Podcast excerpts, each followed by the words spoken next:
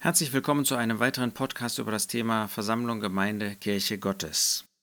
Wir stehen in Markus 14 und haben uns beim letzten Mal mit der Frage in Vers 12 beschäftigt, wo willst du, dass die Jünger den Herrn Jesus fragen, wo willst du, dass wir hingehen und bereiten, damit du das Passa essen kannst? Wir haben gesehen, dass es einen geistlichen Ort gibt, aber dass es nicht reicht, geistlicherweise zusammenzukommen, sondern dass wir buchstäblich, nicht digital einfach zusammenkommen können. Willst du, der Herr Jesus hat das Sagen, darum geht es. Und nicht nur das, er hat den Wunsch, dass wir zusammenkommen. Es ist sein Wille. Dass wir hingehen und bereiten, dass wir einen Auftrag haben, auf vorzubereiten, uns zubereiten zu lassen, Dinge womöglich in Ordnung zu bringen, die störend sind und aktiv teilzunehmen. Es geht bei niemand darum, irgendwie passiv dabei zu sein damit du das Passa essen kannst, damit du. Ist uns das bewusst? Es geht nicht um uns. Der Jesus hat gesagt, tut dies zu meinem Gedächtnis, damit du das Passa essen, genießen kannst. Genuss ist natürlich im Blick auf dieses letzte Passa schon ein, ein besonderes Wort. Der Jesus hat es gegessen. Er hat aber in dieser Zeit auch ein Bewusstsein gehabt, dieses Friedens mit Gott, dieses äh, Friedens Gottes, ähm, dass er in vollkommener Übereinstimmung mit Gott, mit seinem Vater war. Ähm, und er war ja der Einzige, der wirklich erfasst hat, was das bedeutete. Der Inhalt dieses Passafestes war die vorbildliche Bedeutung und dass er genau das in Kürze erfüllen würde aber damit du essen kannst. Das heißt, wir kommen zusammen zu seinem Gedächtnis. Wir kommen nicht zusammen, um unserer Erlösung zu gedenken, obwohl es um die Erlösung geht und wir das natürlich erwähnen. Es geht nicht darum, was wir geschenkt bekommen haben, obwohl wir viel geschenkt bekommen haben durch das Werk des Herrn Jesus und wir natürlich auch in Verbindung mit dem Tod daran denken, sondern es geht darum, dass es um den Herrn geht, dass wir zu seinem Gedächtnis zusammenkommen, dass er verherrlicht wird, dass er einen Genuss daran hat, dass jetzt Menschen hier auf dieser Erde sind, auf dieser Erde, auf der er abgelehnt worden ist, wo ihn sein eigenes Volk an das Kreuz gebracht hat, wo die Heiden, zu denen wir gehörten, ihn an das Kreuz gebracht haben. Ja, wir haben ihn gekreuzigt, wir haben ähm, sein, seine Hände äh, durchbohren lassen. Mit anderen Worten, wir wollen bedenken, dass es um den Herrn Jesus geht. Es geht nicht um uns. Damit du das Passa. Wir wollen uns immer wieder daran erinnern, warum wir zusammengekommen sind. Es geht nicht darum, ein paar Lieder vorzuschlagen, auch ein Gebet zu sprechen. Wir freuen uns über jeden, der das tut. Aber letztlich geht es darum, dass es das Passa ist, dass es der Tod des Herrn Jesus ist, dass es sein Gedächtnismal ist damit du das Passa essen kannst.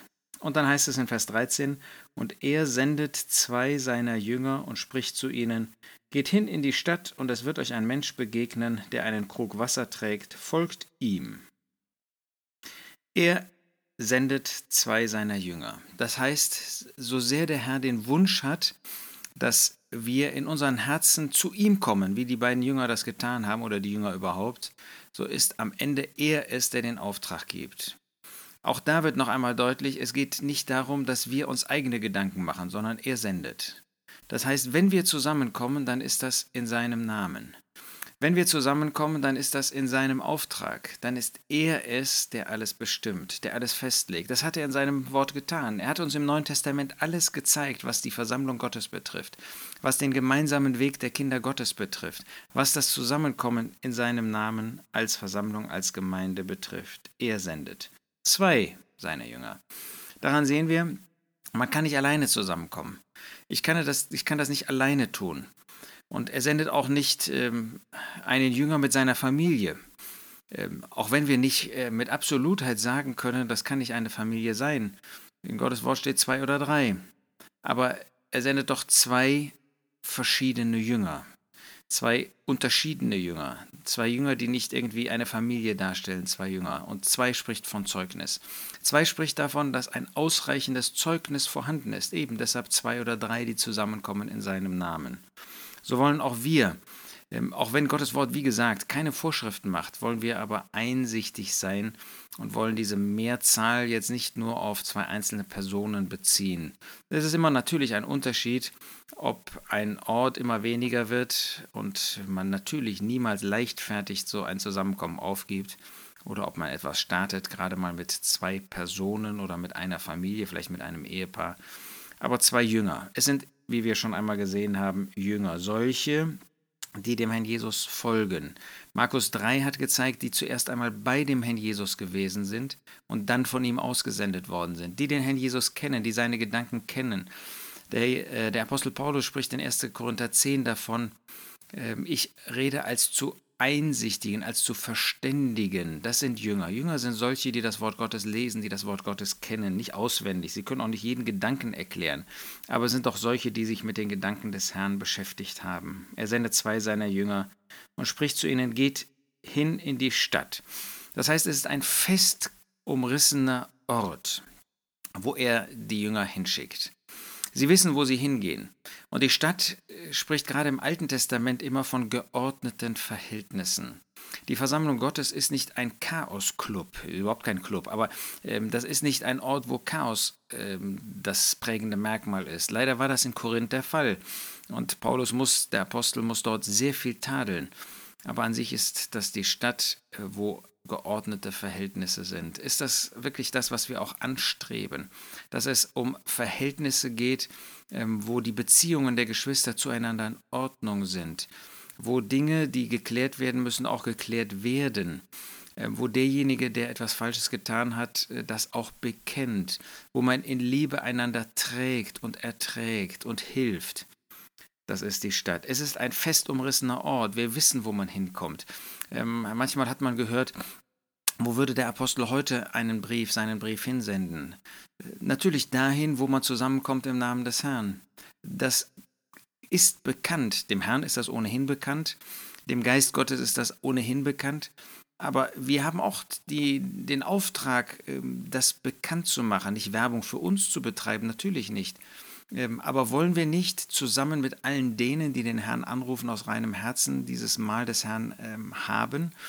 Ähm, dann muss man uns auch finden können an den Orten, wo wir zusammenkommen. Früher hat man das mit einem Schild an der Tür gemacht. Heute gibt es im Internet und auf andere Weise gibt es Möglichkeiten. damals haben die Jünger sich auch nicht versteckt, ja, an dem Auferstehungstag des Herrn, da hatten sie Angst, aber später sehen wir sie mit einer großen Kühnheit. Nicht, dass wir leichtsinnig oder leichtfertig ähm, handeln sollen und nicht, dass wir irgendjemand einen Vorwurf machen, sagen wir mal in Ländern wie Nordkorea, äh, wo das mit der Todesstrafe bestraft wird, äh, wer, wer hochschaut allein zu dem Herrn. Nein, ähm, aber wir, äh, gerade in den Ländern, in denen wir uns befinden, wir dürfen schon deutlich machen, wo wir nach den Gedanken des Herrn zusammenkommen und zusammenkommen wollen. So finden wir in diesen Abschnitten, in diesem Abschnitt in Matthäus, äh, Markus 14, finden wir wunderbare Hinweise auf die Versammlung Gottes, auf das Zusammenkommen. Und wir wollen das zu Herzen nehmen. Wir wollen das in unseren Herzen bewahren, wollen das prüfen anhand des Wortes Gottes, ob es sich so verhält, ähm, ob das Neue Testament uns das nicht genau so zeigt. Wir wollen immer korrekturbereit bleiben, ähm, um nach den Gedanken des Herrn zu handeln. Und das werden wir, wenn wir diesen Abschnitt weiterverfolgen, auch weiter noch lernen und sehen. Ja, es ist schön, dass der Herr der Mittelpunkt ist, dass alles von ihm letztlich ausgeht und dass wir, wenn wir ihm gehorchen, wenn wir ihm gehorsam sind, ihm Freude machen, dass er diesen Genuss auch an diesen Zusammenkünften hat.